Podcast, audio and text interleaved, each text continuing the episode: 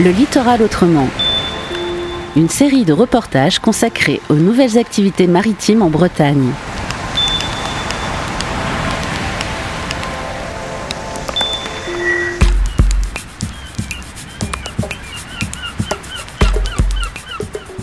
Bonjour, je suis Nicolas Weber, je suis responsable des relations publiques au CHOM. On se trouve au port de Brest aujourd'hui, ensemble, avec différents membres de l'équipe du CHOM. Est-ce que vous pouvez nous expliquer pourquoi on est au port et quelle place occupe le port pour le CHOM Bien évidemment, euh, pour faire l'acquisition de données en mer, euh, il faut être près de la mer ou sur la mer. Euh, on a différents, euh, différents instruments qui vont être implantés, notamment dans les ports. Et je pense par, exemple aux marégraphes. Hein. Les marégraphes, ce sont des appareils qui vont mesurer la hauteur d'eau euh, pour euh, ensuite faire les prédictions de marée. Et bien évidemment, à Brest, on a un marégraphe qui, lui, est implanté depuis très longtemps. Un peu à côté d'où nous sommes, dans le, dans le port militaire, à côté du château.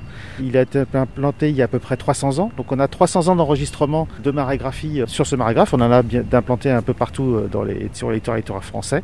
Mais celui-ci et le plus vieux Pascal Ledu, euh, je travaille au département marais courant du, du Chaume. Alors ces données, ces hauteurs d'eau au, départ servaient essentiellement euh, pour l'hydrographie. Ça permettait de, de renseigner le navigateur pour savoir la hauteur d'eau qu'il y avait et euh, notamment ce qu'on appelle le terme réduire des levées, c'est-à-dire en fait euh, faire des, cartes marines et donc porter des sondes sur une carte marine. Il se trouve que maintenant le, le niveau d'eau intéresse beaucoup de monde, notamment pour par exemple le suivi du niveau moyen, pour comment l'érosion marine, pour les zones de submersion marine et aussi pour les tsunamis, c'est-à-dire qu'en fait des marégraphes peuvent être utilisés pour voir si jamais il y a une génération de vagues suite à une secousse sismique. Euh, Gilda Kemener, hydrographe, service communication. Bien sûr, il nous faut prendre des informations aussi bien au niveau des côtes comme les marégraphes, mais aussi effectivement on fait des campagnes à la mer.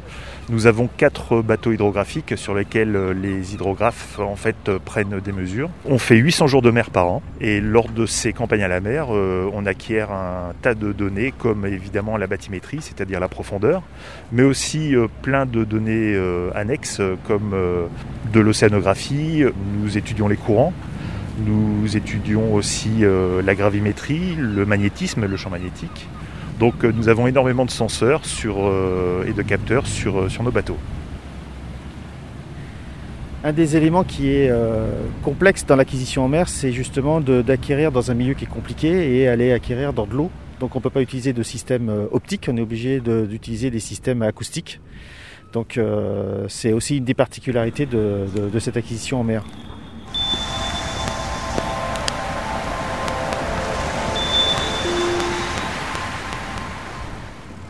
Donc euh, il y a aussi des systèmes d'enregistrement acoustique, donc c'est des hydrophones qu'on appelle, c'est des microphones sous-marins. Florent Lecourtois, docteur en acoustique au CHUM.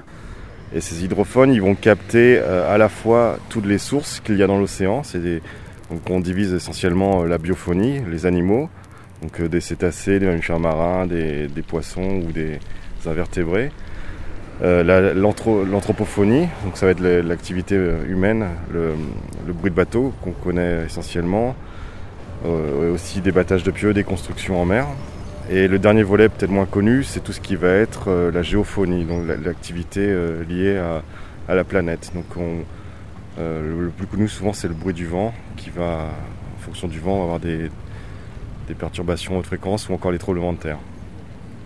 Euh, Au-delà de ça, au-delà de ces sources, ces sources se propagent dans l'océan et le son va interagir avec l'environnement. Donc c'est ce qu'on appelle la propagation. Et la mesure acoustique permet de, à la fois de connaître les propriétés de certaines sources, de leur, leur, leur distance, leur, présence, mais aussi par des moyens un peu plus évolués en termes de traitement du signal, de connaître l'environnement, donc de connaître la nature du fond, les propriétés de la colonne d'eau. Donc ça c'est l'intérêt de l'étude de l'acoustique, il est clairement double. D'une part lié à la connaissance de ce qui va habiter dans l'océan, mais aussi à, l'environnement lui-même, comment le son va se propager. Donc il y a un lien très fort à entre la mesure acoustique et l'environnement.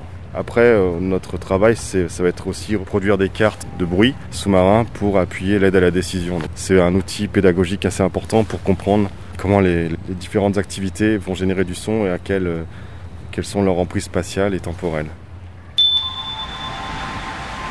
Ce reportage a été réalisé par la Corlab avec le soutien de la DREAL et de la région Bretagne. Retrouvez-le en podcast sur corelab.org.